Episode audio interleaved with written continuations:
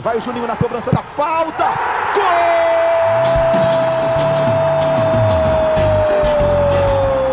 Está entrando no ar o podcast. Sabe de quem? Do Vasco! Do Vascão da Gama, do Gigante da Colina. É o GE Vasco. Fala, torcedor vascaíno. Tá começando o episódio 38 do podcast GE Vasco. Eu sou o Luciano Melo. A gente vai falar bastante aqui desse empate 0 a 0 com Volta Redonda, mais uma atuação muito ruim do Vasco no Campeonato Carioca e já falar um pouco desse confronto com o Goiás, terceira fase da Copa do Brasil. Agora é ida e volta, quinta-feira, jogo de ida em São Januário, quinta-feira, nove e meia da noite. Estou aqui com um convidado que sabe tudo de Vasco, acompanha o dia a dia do clube, setorista aqui da Globo. Como é que você tá, Hector Verlang? Fala, Luciano, tudo bem? Tudo bem, e você? Tô bem, tranquilo. Estava em Volta Redonda assistindo a Volta sim, Redonda e Vasco? Sim, era o meu plantão de, de final de semana de trabalho. Foi o seu primeiro plantão em 2020? Não, não foi, deixa de ser debochado. Não foi, não. Hector, o que, que você tem para dizer da atuação vascaína em Volta Redonda, Hector? Abra o coração para a torcida vascaína que está ouvindo esse podcast. Foi muito ruim. Muito Mas ruim. muito ruim. Acho que dá, dá até para mudar o adjetivo. Foi péssimo. Muito ruim era eufemismo. É, né? foi péssimo. É, como estava falando é, na abertura aí do podcast, foi mais uma má atuação do Vasco. É, na verdade, dá para dizer que o Vasco jogar mal é rotina em 2020. No Campeonato Carioca, eu acho que não tem uma atuação nota 5 do Vasco. Porque, na minha opinião, as duas melhores atuações do Vasco no ano foram o Oriente Petroleiro em, em casa Januário. e o ABC foi em segundo lugar. Tô, tô, de acordo. Então, no Campeonato Carioca, eu tenho dificuldade de pensar numa atuação nota 5. Só venceu o Boa Vista com um gol nos acréscimos. Um, um, depois do Boa Vista perder um gol na cara a cara que estou na trave nos acréscimos. Trave. E aquele jogo contra a Portuguesa que não valia nada, já estava eliminado. Talvez aquele ali tenha sido nota 5, mas é um jogo sem nenhum atrativo. É, mas, a, a, mas eu acho que a partida contra o Volta Redonda ainda foi a pior do Vasco. Cara, eu não sei dizer isso não. o jogo anterior contra o Resident também foi muito ruim, cara. É, enfim. É uma, uma escolha difícil, mas é, é, o, problema de ontem é, é que é, não dá para analisar só o jogo isolado, né? Tem que analisar o contexto. É, tudo bem que tem todos os problemas fora de campo, que a gente já cansou de repetir aqui, que o torcedor vascaíno sabe é, muito bem, que é algo que não é de agora, que vem desde do ano passado. Enfim, tem todo o contexto, perda de jogadores, ok. Mas o fato é que uh, o Vasco não evolui, o Vasco apresenta os mesmos problemas e em algumas vezes, como foi o caso da partida contra o Volta Redonda, ele piora. Sim. Porque no jogo anterior contra, contra o ABC, que não foi, ok, nenhuma maravilha, nenhuma atuação exuberante, teve algumas coisas ali de, de evolução, assim, até porque entrou o Guarim, deu uma qualificada no meio de campo, mas o Vinícius foi bem, é, deu ali a pinta de que o Abel tinha achado uma, uma formação é, é, que ele estava procurando desde a lesão do Thales. Ele finalmente parou de insistir no equívoco de botar o Ribamar do lado ou o Thiago Reis do Mas lado para come ter, começar é, o jogo. Terminou o jogo calma, com os três juntos. Deixa eu molhar o bico. Eu calma. acho que foi a primeira vez no ano que ele botou os três é. juntos ao mesmo tempo: Cano, Ribamar e Thiago Reis. Não, ontem foi, foi tudo muito, muito ruim. Inclusive, o Abel eh, se equivocou na, nas substituições porque chegou um momento que ele passou a empilhar atacantes. Eh, Esses três tempo. juntos é um negócio assim, e... cara. Você, o Thiago Reis, ele toca a bola, ele domina a bola na ponta direita, Hector. Eu acho que o torcedor vascaíno já começa, não sei, xingar alguém, não sei se o, o Thiago ou o Abel ou, o familiar que tá do lado dele. Não tem nenhum sentido o Thiago Reis jogando de ponta. Teve um lance no. Ele, ele é tudo enrolado, ele é um jogador de finalização e ele tá a 50 metros da área. É, o, o, o eu concordo, acho que também o Ribamar não é para jogar no lado, mas o Ribamar ainda consegue dada a questão física dele, é, tem uma boa explosão. Ontem teve um. Ontem não, ontem não, né? Domingo teve um lance. Está gravando na segunda-feira, é, não tem problema não. Que ele foi lançado e ele saiu atrás do zagueiro, agora não me recordo quem era o zagueiro do Ele tem velocidade. Ele chegou na frente, pegou a bola, foi para cima e, enfim, criou uma, uma situação ali. Ele ainda consegue, num, em, em situações específicas. É, chuta de bico por cima. É, né? Situações específicas, eh, resolver ali. Né? Não pode ser o, o, a principal escolha, a, pro... a, primeira escolha no sentido, ah, vou começar um jogo com o Ribamar do lado. Não. O problema do Ribamar é que ele tecnicamente é muito limitado, assim, porque ele é um jogador de físico. O físico dele é bom, ele corre muito, ele é forte, é difícil derrubar o Ribamar.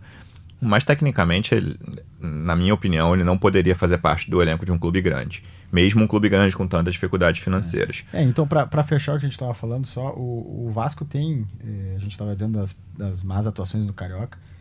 São quantos times no Carioca? 12? Né? 12. O Vasco tem a oitava campanha. É 37,5 de aproveitamento. Eu me atrevo a dizer. É, é muito ruim. Fazer uma... É, é baixíssimo. É, é, não, com, não combina com o Vasco isso daqui. Eu me atrevo a dizer que é o pior campeonato carioca do Vasco que eu já vi. Eu lembro, por exemplo, de 2011, quando o Vasco é, acabou. Todo mundo lembra de Quando o Vasco acabou muito bem, o campeão da Copa do Brasil, vice-brasileiro, semifinalista da Sul-Americana. O Vasco ter, começou, fez uma taça Guanabara horrorosa e aí dá uma levantadinha mínima. Eu lembro que ter, ter, ganhou de 9 a 0 do América, acho que na última ou penúltima rodada do, do campeonato. Foi um campeonato carioca muito ruim. Mas o desse ano, o nível de atuações, porque mesmo as duas vitórias, portuguesa não, mas o Boa Vista, o Vasco poderia ter perdido o jogo e ganhou. Escapou de perder. E empates recentes, eu vou citar esses dois, o Resende e o Volta Redonda. Acho que podia perfeitamente ter perdido esses dois jogos. O Volta Redonda, no, em sete minutos do primeiro tempo, tinha três chances claras de gol. Não, o, o, a partida de, de, lá no Raulino de Oliveira, é, quando teve algum time superior ao outro, foi o Volta Redonda. O primeiro tempo do Volta Redonda foi tranquilamente melhor. O Volta Redonda caiu no segundo tempo. Até porque cansou, né? É, e ficou aquela coisa que o Vasco ficava com a bola, mas sem saber o que fazer, aquela falta de criatividade do meio-campo ali. E aí, falando individualmente, é, é difícil a gente. É, eu até conversei isso com você hoje antes da gente gravar. Quem foi o melhor jogador do Vasco na partida? É uma, é uma pergunta muito difícil de ser respondida. Eu, eu te respondi, ah, foi o Andrei, porque eu achei que foi o menos pior.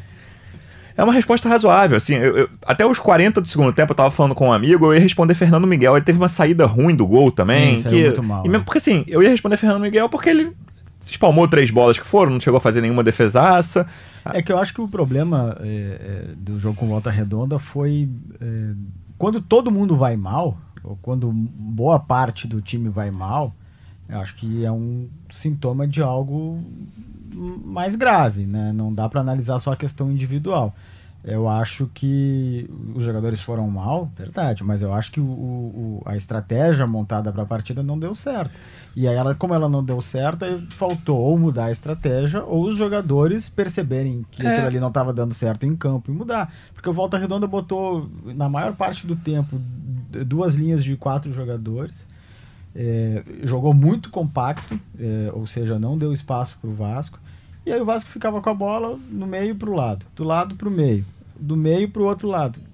Uma, uma burocracia, uma falta de criatividade, uma lentidão assim tremenda. Mas então. Tanto que quando o Juninho entra, o Juninho, é, até o Abel falou isso, ele, ele tem um, um, na comparação com o Marcos Júnior, ele é muito mais vertical, vai sempre tenta ir mais em direção ao gol. O Vasco deu uma melhorada, mas mesmo assim foi pouquíssimo. Melhorada de, bem de leve, é, porque além do time ser desorganizado, é fato, eu acho o trabalho do Abel bem fraco até agora o Vasco, em geral, esse ano, mais até do, do que o ano passado, que era um time parecido, comete erros técnicos muito bobos.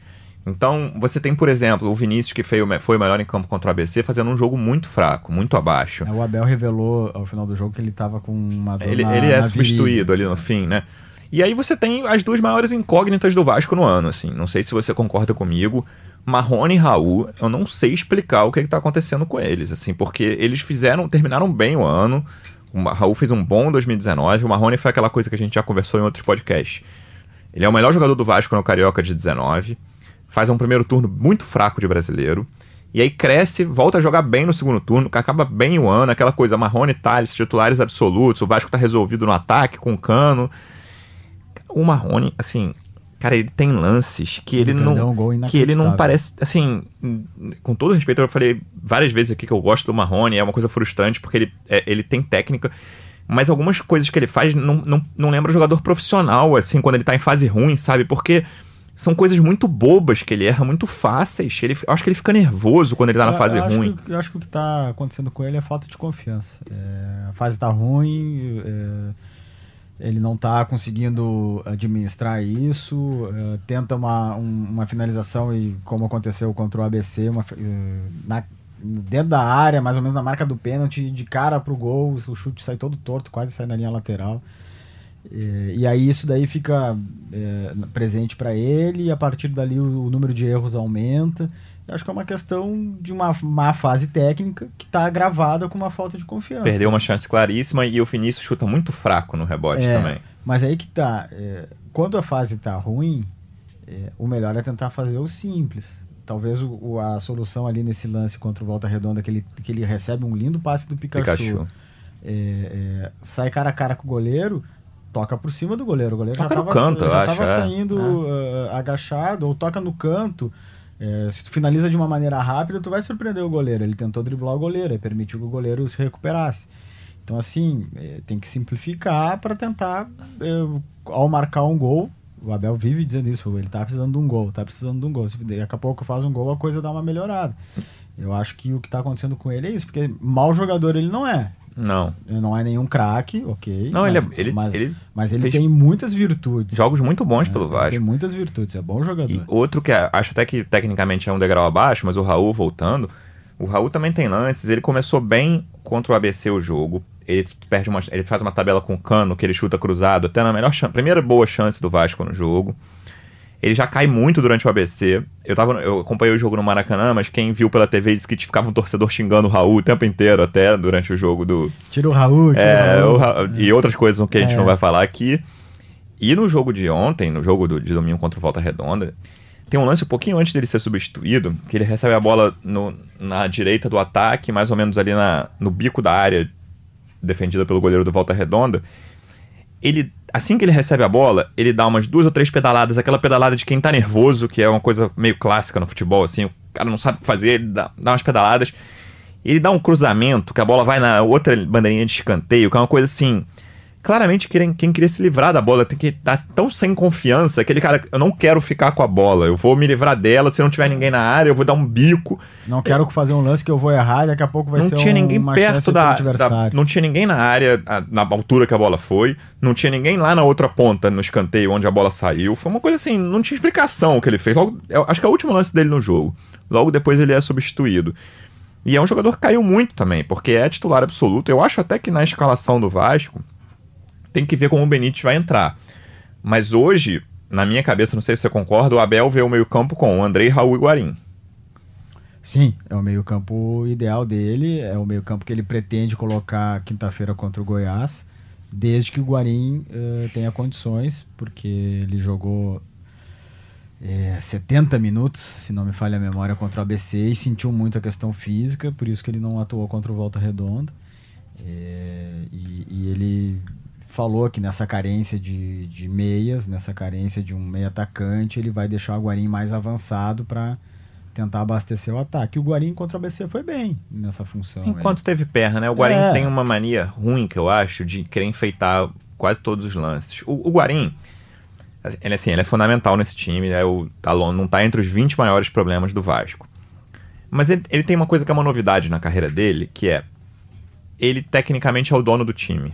Ele nunca foi o melhor jogador do time nunca na Inter, foi protagonista. na Inter de Milão, no Porto, no Boca Juniors, nos clubes pelos quais ele passou.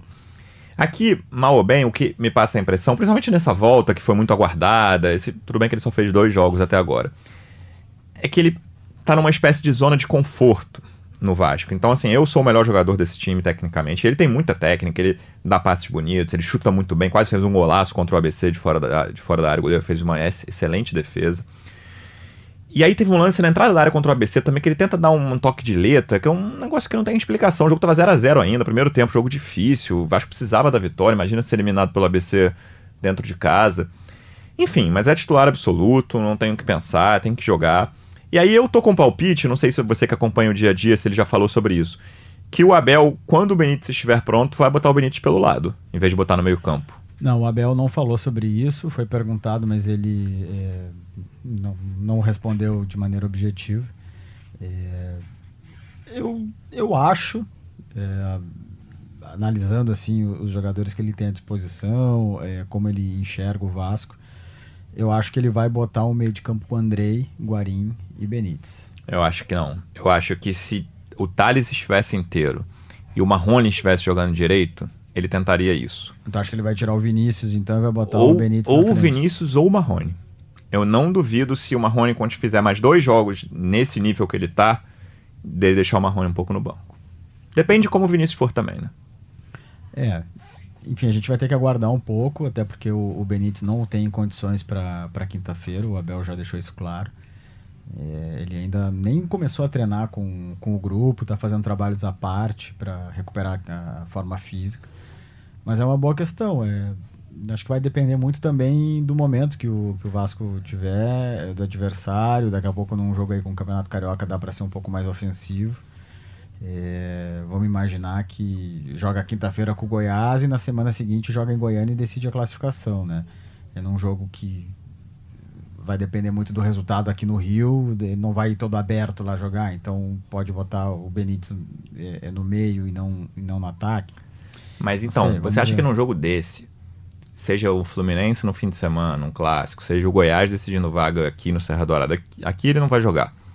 Ele botaria um meio-campo Andrei Guarim Benítez, Vinícius Marrone e Cano. Eu acho muito difícil. É, é difícil prever assim o que, que ele vai fazer. O Guarim não tá. É porque a situação física do Guarim também é muito abaixo ainda, entendeu? Não, tudo bem, é, mas ao mesmo tempo se tu Botar o Guarim de segundo homem. Mas ao mesmo tempo, se tu coloca os caras mais qualificados que tu tem, pode ficar mais com a bola e ser menos, é, é, menos, ag- menos agredido Sim. do que o adversário, na teoria. Né? É, o problema é que assim, a gente não, não sabe é, é, o que, que o Vasco quer, né? Eu já falei, acho que isso aqui. Como é que o Vasco vai enfrentar os adversários? O que, que o Vasco vai fazer para ganhar? É muito difícil de responder essa pergunta de maneira objetiva. Ah, o Vasco joga desse jeito. O Vasco ainda não achou essa maneira de jogar. Então, é, fica uma estratégia meio é, para cada jogo, assim. Então, é difícil fazer essas previsões. Como é que, que ele vai fazer lá nesse jogo? Não sei. Uma pergunta que o. Acho que até que o torcedor que tá ouvindo já queria que a gente tivesse falado antes disso. É o tema que toma conta de redes sociais, de grupos de WhatsApp, de conversa de boteco entre os vascaínos. É a situação do Abel Braga. É, me parece claro que o trabalho não é bom até agora. Muitos torcedores pedem a saída dele, é uma cam- campanha em rede social, enfim. Qual é a situação de momento? Aí- e aí tem um, tem um agravante aí que vale sempre dizer, que é o Vasco não pagou nenhum salário em 2020 ainda. Não. Então, se o Vasco demitiu o Abel agora, o Vasco demite um treinador sem ter pago um centavo para ele de salário, não sei, talvez algum, algum valor de luvas lá na- em dezembro, mas salário zero. E você vai no mercado para contratar alguém que sabe que não vai receber. É, é uma situação muito delicada. Mas qual é a situação de momento de, de comando técnico do Vasco? Desde domingo, após a derrota, ah, desculpa, após o empate com, com o Volta Redonda, até agora, o momento que a gente está gravando, segunda-feira à tarde, o Abel é o técnico do Vasco. Sim. Não tem nenhuma informação a respeito de possibilidade dele deixar de ser técnico do Vasco. Ponto. É, eu, não, eu não quis Esse- dizer que ele não, vai, vai deixar até quinta-feira, não. sei, Certamente ele vai quis- ser o técnico contra o Goiás. Sim, né? eu só quis deixar isso muito claro. E- Esse é o fato. Agora, também é fato que a cada jogo que passa, ah, a impaciência do torcedor com o Abel aumenta, a impaciência do torcedor eh, com as atuações do Vasco aumenta. Tanto que no jogo contra o Volta Redonda, ele foi vaiado e xingado com a bola rolando, ainda no primeiro tempo. Pô, é um ambiente pesado, Sim. sabe? É um ambiente tenso. É, e digo que isso acontece com a Bel e acontece também com o presidente Alexandre Campelo. É, há uma insatisfa- insatisfação muito grande.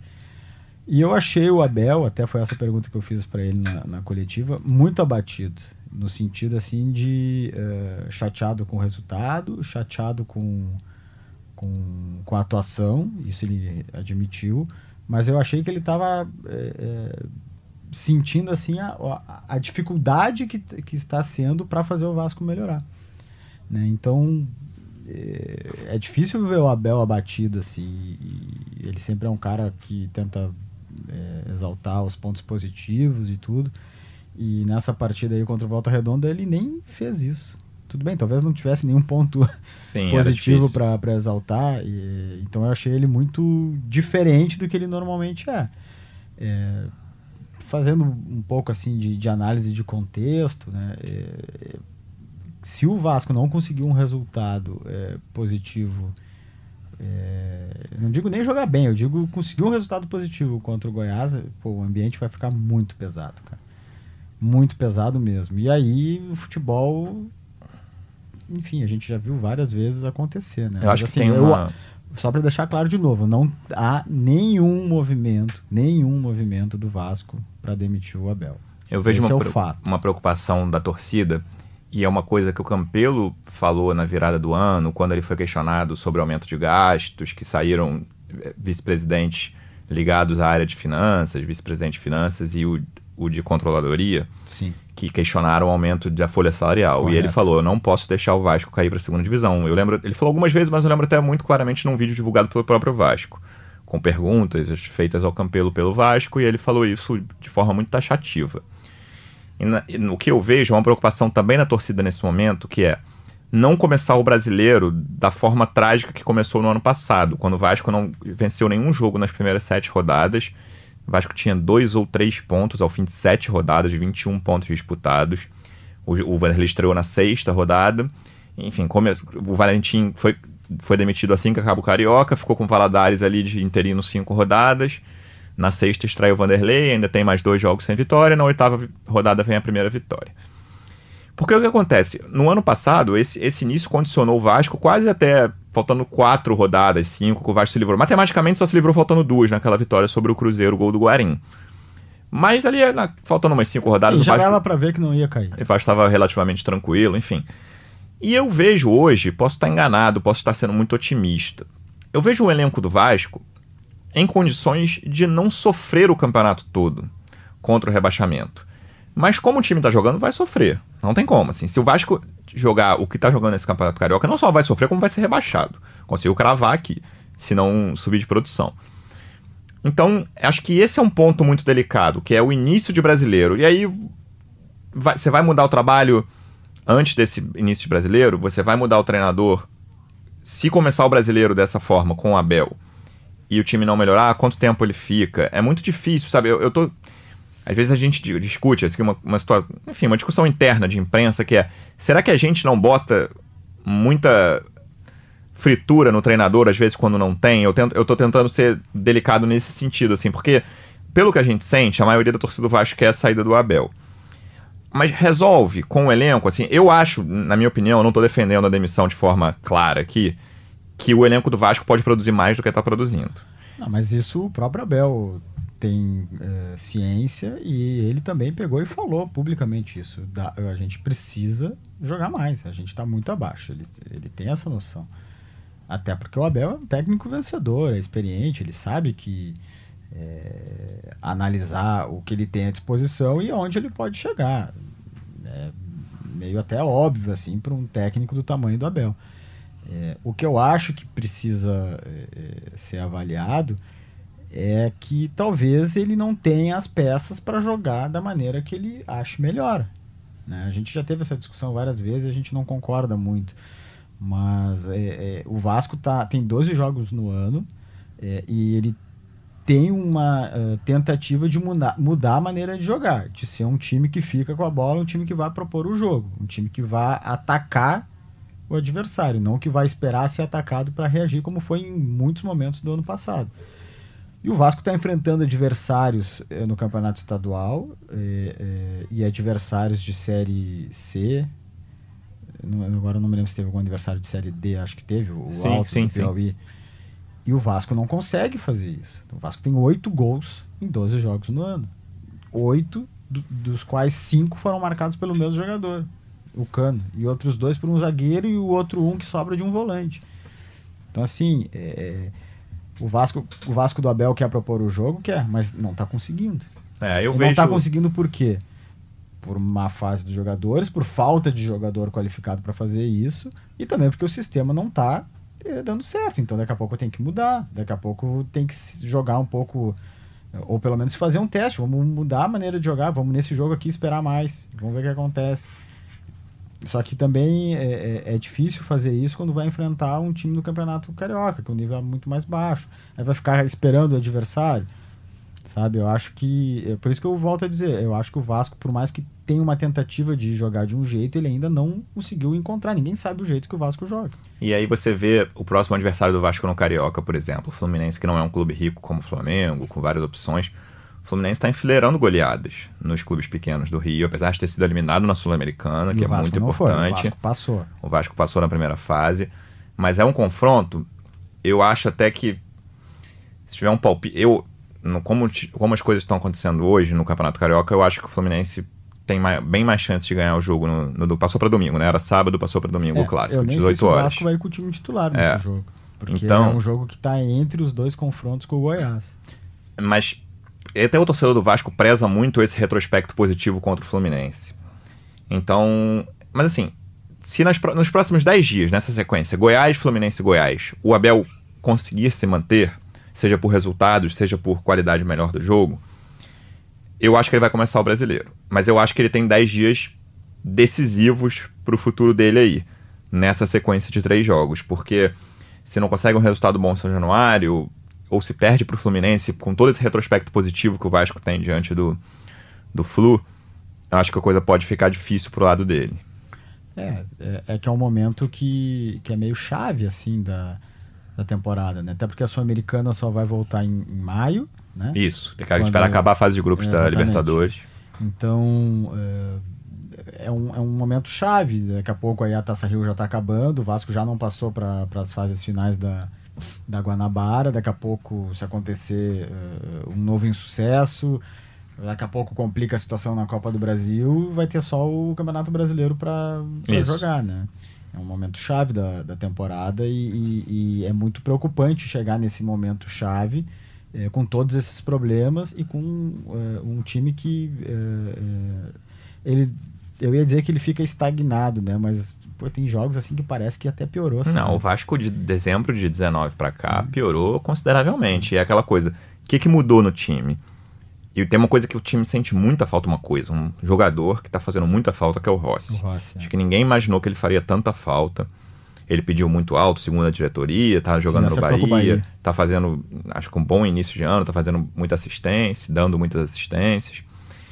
É, mas de resto, são jogadores assim, o Richard, será que faz tanta falta? Acho que não. Talvez na bola aérea, porque bola bola aérea ofensiva, que era, uma- era um ponto forte do Vasco no ano passado. E as bolas aéreas do Vasco não conseguem dar muito. Mas assim, aí é muito pelo, pelo cara que tá cobrando. Normalmente é o Pikachu. É que a defesa é basicamente a mesma, só mudou o zagueiro. É, né? o- o Henrique e entrou o Herman. Que eu acho os zagueiros parecidos. no, pro, pro- tá longe de ser o problema do Vasco. A lateral zaga. do ano passado revezava entre Danilo Barcelos e Henrique. O Henrique continua. O Richard saiu, mas aí o Andrei entrou bem. Acho que é o melhor jogador do Vasco no ano, junto com o Cano. né? O Cano é melhor. É, esse é um mérito do Abel, de ter recuperado o André. É. E, e o Rossi que faz muita falta. Então, aquele time que jogou. E aí tem, tem o que você falou que eu acho chave e eu acho que é uma coisa que o Abel até vai começar a usar, que eu não tenho visto nos- na- nas entrevistas dele, que é no brasileiro. Eu não vou precisar jogar contra dois times em linha de quatro me esperando e eu jogar, sabe? O Vasco vai jogar, sei lá, contra o Santos na Vila, contra o Atlético Mineiro no Independência, Atlético Paranaense na Baixada, o Grêmio na Arena do Grêmio. O Vasco pode esperar. Exatamente. E aí, talvez, né, na cabeça, se der tudo certo, mesmo com essa coisa de propor o jogo, o Vasco tem um pouco mais de facilidade de se defender direito, porque a defesa não tá comprometendo na temporada e conseguir sair em velocidade pra frente, apesar de não ter o Rossi, enfim, de toda essa, essa questão, talvez no brasileiro tenha essa facilidade de, não- de poder esperar. É, Daqui a pouco ele vai poder esperar até contra o Goiás eh, no jogo de volta em Goiânia. Esse é um problema, Né? sabe? Porque o Daqui que a pouco consegue um resultado aqui. Vamos imaginar um exemplo. Ganha 1 a 0 aqui em São Januário. Na Copa do Brasil já não, não tem. Tudo bem que não tem o, o- o gol qualificado, mas é 1 a 0 é a vantagem mínima. Tu vai jogar pelo empate lá. Tu pode esperar e especular o, o- contra-ataque. Porque o Vasco- tem jogadores, embora o Rossi tenha saído e, e faz falta, eh, tem jogadores com velocidade para fazer isso. O Vasco nem sofreu tanto contra o Oriente Petroleiro que foi essa situação aí, de jogar com 1 a 0 de vantagem lá, apesar da bola na trave no último lance. Mas não sofreu. Mas também não foi um grande jogo, Não, né? não foi. Ele teve aquela bola, na- o Vasco bate uma bola na trave com o Thales no primeiro tempo. Depois tem o Marrone, exige uma boa defesa no segundo. Ah, foi o Thales e o Marrone é, Mas tem Correto. pouca coisa assim. O Vasco não jogou bem, apesar de ter sofrido pouco.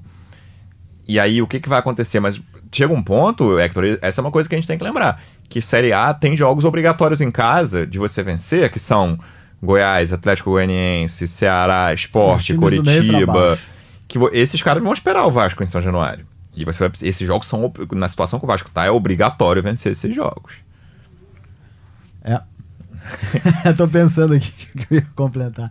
Não, é, é, é, o cenário é ruim, cara. É, é um cenário de difícil de, de enxergar. Ah, de, de, nossa, até me confundi. É um cenário que é de, difícil enxergar, enxergar a perspectiva de melhora, porque é, é, do jeito que a coisa tá, vai ter que fazer uma mudança muito grande, né? E, e pô, é, às vezes é difícil imaginar que vai mudar tanto em tão pouco tempo. Sim, né? e fora de campo tem outro componente que é cada vez mais se aproxima a eleição. Fora o componente principal, que é o atraso de salários, que o Vasco não paga. Aliás, o Abel uh, falou na coletiva que terça-feira o presidente Campelo vai ter uma reunião com o grupo para tratar desse tema. É, faz tempo que o presidente não tem uma reunião específica com, com os jogadores. Foi desde a reapresentação, é. não foi? O Mazuco já teve outra recente. Correto, o diretor de executivo de futebol. É, e agora vai ser o presidente que vai falar. É, e eu, a gente está tentando apurar para ver se consegue antecipar o que, que, é que vai ser tratado nessa reunião. Agora, se ele vai falar com os jogadores, alguma, algum anúncio ele vai fazer. Ele não vai ir lá falar. Não tenho dinheiro. Não, não tenho nada para dizer para vocês. Então não faz muito sentido.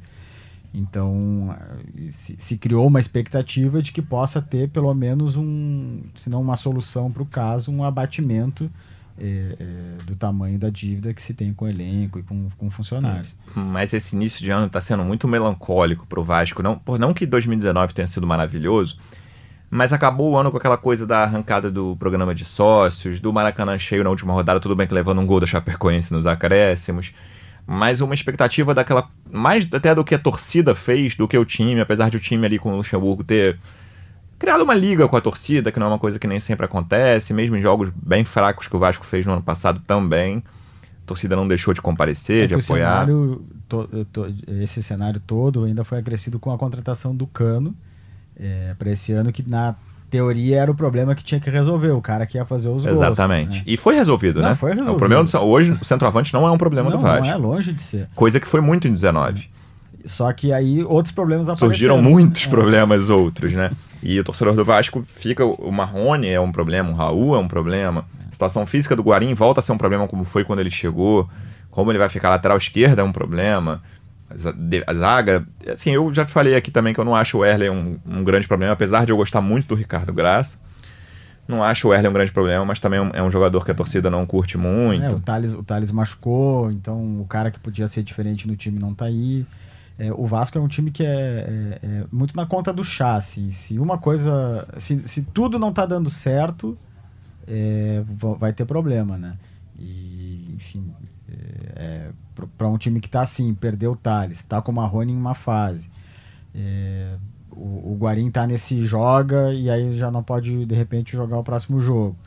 Pô, faz muita diferença. Faz. faz muita diferença. No quinta-feira, 9h30, ainda, ainda não sabemos então se o Guarim joga. Ainda não. De o resto. O Vasco se representou hoje, segunda-feira. É, a gente ainda foi um trabalho que vai ser fechado para a imprensa.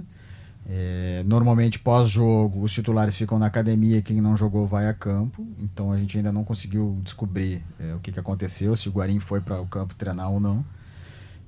Mas eu acho que tanto hoje, segunda, quanto terça, é, que aí já volta todo mundo a treinar, são os dias decisivos assim para saber se ele vai poder jogar ou não. Se terça-feira ele treinar, vai pro jogo. Se terça-feira ele não jogar, bom, aí começa a, a virar uma dúvida já com uma tendência Sim. de de estar tá fora. E aí é um prejuízo. Se tremendo. o Guarim não jogar, eu tenho um palpite sem informação nenhuma de que ele vai mudar o meio-campo botando o Juninho. Não sei se no lugar do Raul ou do Marco Júnior. Um dos dois. É, ele falou bastante sobre o Juninho na, na coletiva de, de domingo, elogiou muito. E realmente melhorou o time. Não, como a gente falou antes. Não... De nota 3 passou para nota 4,5. não deixa de ser uma melhora, ué.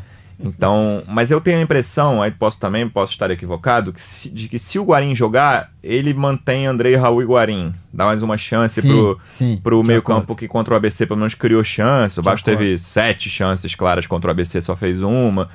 Então, mas se o Guarim não jogar, eu, na minha opinião, o, o, o Juninho vai entrar no time. Eu concordo contigo. É sem, sem informação também, porque não.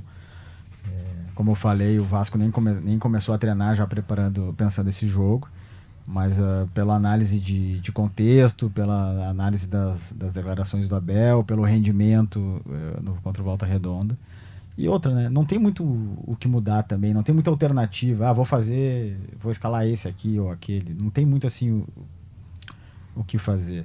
Né? Eu, o- eu acho também que eh, o Vasco poderia. O Vasco está aproveitando muitos jogadores da base, né? Mas tem um jogador da base que, que, que despertou aí um pouco de, de, de curiosidade, atenção do, da, da torcida, que é o, o meio Caio Lopes. Caio Lopes. Ele não tá mais no profissional. Ele voltou pro sub É engraçado, ele teve a chance contra o Botafogo, aí ele falhou no gol, né? Porque ele perde a bola e não volta. O gol do Botafogo 1x0 no Nilton Santos. Não sei se isso ficou marcado ou se É, o Abel não gostou do desempenho dele nos treinos, mas é um cara que podia fazer uma função que o Vasco não tem, É. né? Não sei se faria bem, mas É, mas, mas assim, ele teve poucos minutos contra o Botafogo e poderia ter um pouco mais de. uma outra oportunidade, um pouco mais de minutos em algum outro jogo. Porque é uma posição muito carente do Vasco. Né? Daqui a pouco o cara dá um, um retorno e é uma alternativa. Então, assim, é, por isso que eu digo, se não, não tem muita alternativa, não tem muito o que mudar, não tem muita opção. Também por algumas escolhas que foram feitas no Vasco. sim, a gente falou de salário só pra fechar. O que, que o Vasco deve para jogadores? Décimo- segunda parcela de 13 terceiro, me lembra? Para jogadores é a segunda parcela do 13 terceiro. É, Dezembro ainda. Dezembro e janeiro. Fevereiro vence no dia 20 desse Fevereiro mês. vence no dia 20 de março e são seis meses de direitos de imagem. E funcionários, é, os funcionários não recebem direitos de imagem e tem a mesma questão CLT, só que eles não receberam nada do 13 terceiro os jogadores já receberam a primeira parcela em relação aos 13 terceiro do ano passado e ainda tem férias, muita gente tirou férias e não recebeu. Essa é é a situação do Vasco atual. Difícil ver uma luz no fim do túnel, mas estaremos aqui acompanhando todos os passos do Vasco. Hector, muito obrigado. Volte sempre, conto com a sua presença, meu amigo. Muito obrigado, só chamar. Vamos lá, vamos ver quinta-feira aí o Vasco de repente consegue um bom resultado e o panorama começa a melhorar. Tomara. Pessoal, esse podcast tem a edição de Bruno Mesquita e Maurício Mota, a coordenação de Rafael Barros e a gerência de André Amaral. Muito obrigado pela audiência, conto com vocês na semana que vem. Um abraço, até a próxima.